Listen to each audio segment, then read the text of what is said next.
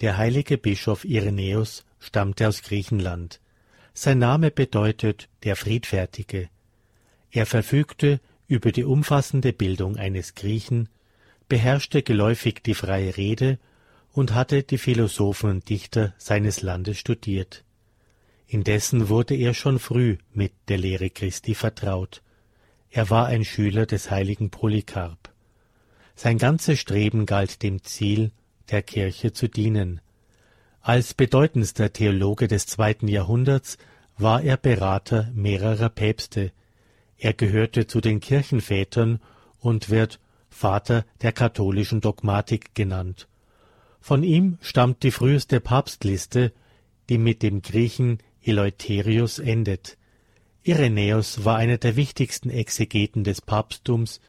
Als Bischof von Lyon machte er sich verdient um die Christianisierung der Kelten Südgalliens. Geboren ist der heilige Irenäus um das Jahr 130 in Kleinasien.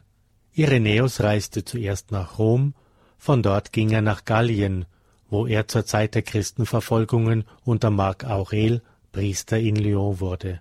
Zu dieser Zeit, um das Jahr 177, sandte der greise Bischof von Lyon, Pontinus, ihn mit einem Schreiben der Gläubigen zum Papst nach Rom.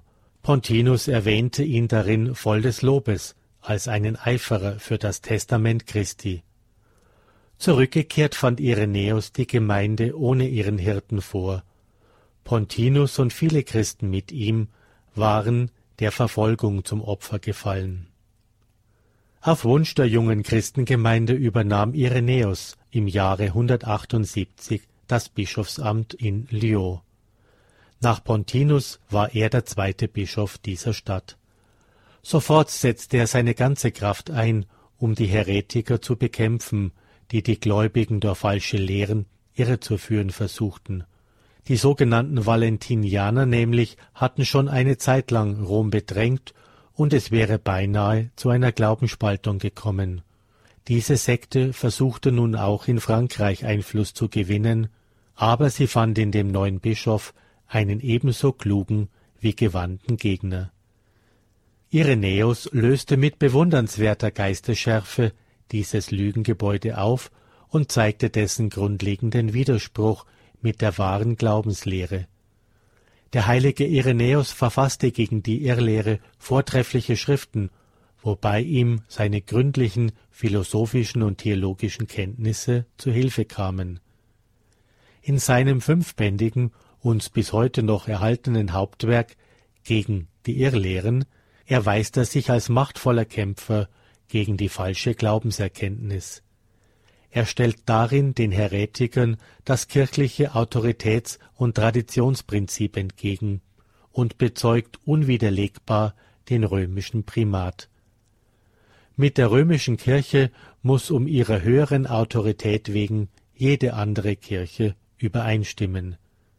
Sein Werk enthält so geschliffene und klar formulierte Argumente, dass die Gegner der Kirche sich an der Wurzel ihrer Lehre getroffen fühlten. Auch spätere Kirchenlehrer haben sein Werk noch im Kampf gegen Irrglauben und Häresie benutzt.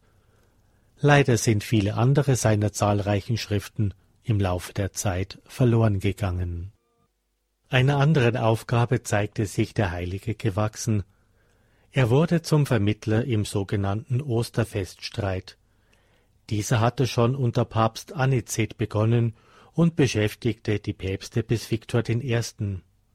Die Erregung, die dieser Streit gleicherweise im Morgen- wie im Abendland hervorrief, hätte beinahe zu einem Schisma geführt.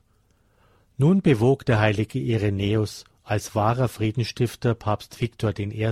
zum Einlenken gegenüber den Kleinasiaten, die wegen Nichtannahme des römischen Ostertermins mit dem Banne bestraft werden sollten. Den Bitten des Heiligen milde walten zu lassen, ist die Beilegung dieses Streites zu danken. Über die letzten Lebensjahre dieses großen Bischofs wissen wir wenig, Wahrscheinlich ist er um das Jahr 202 gestorben. Die Überlieferung nennt ihn einen Märtyrer für Christus. Dass er jedoch, wie die Überlieferung berichtet, den Märtyrertod fand, ist geschichtlich nicht erwiesen. Er wurde unter der Kirche des heiligen Johannes in Lyon begraben, die später in Saint-Irénée umbenannt wurde. Sein Grabmal und seine Reliquien wurden 1562 von den Hugenotten zerstört.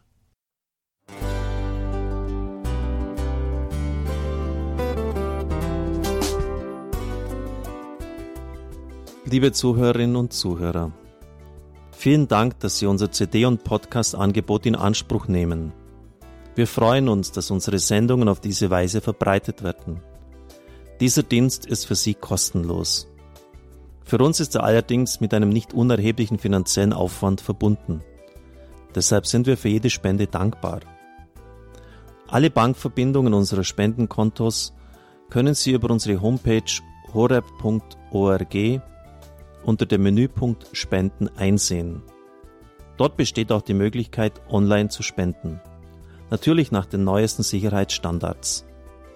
Sie können diese Informationen auch bei unserem Hörerservice unter der Telefonnummer 08328 921 110 erfragen. Ich wiederhole die Rufnummer 08328 921 110.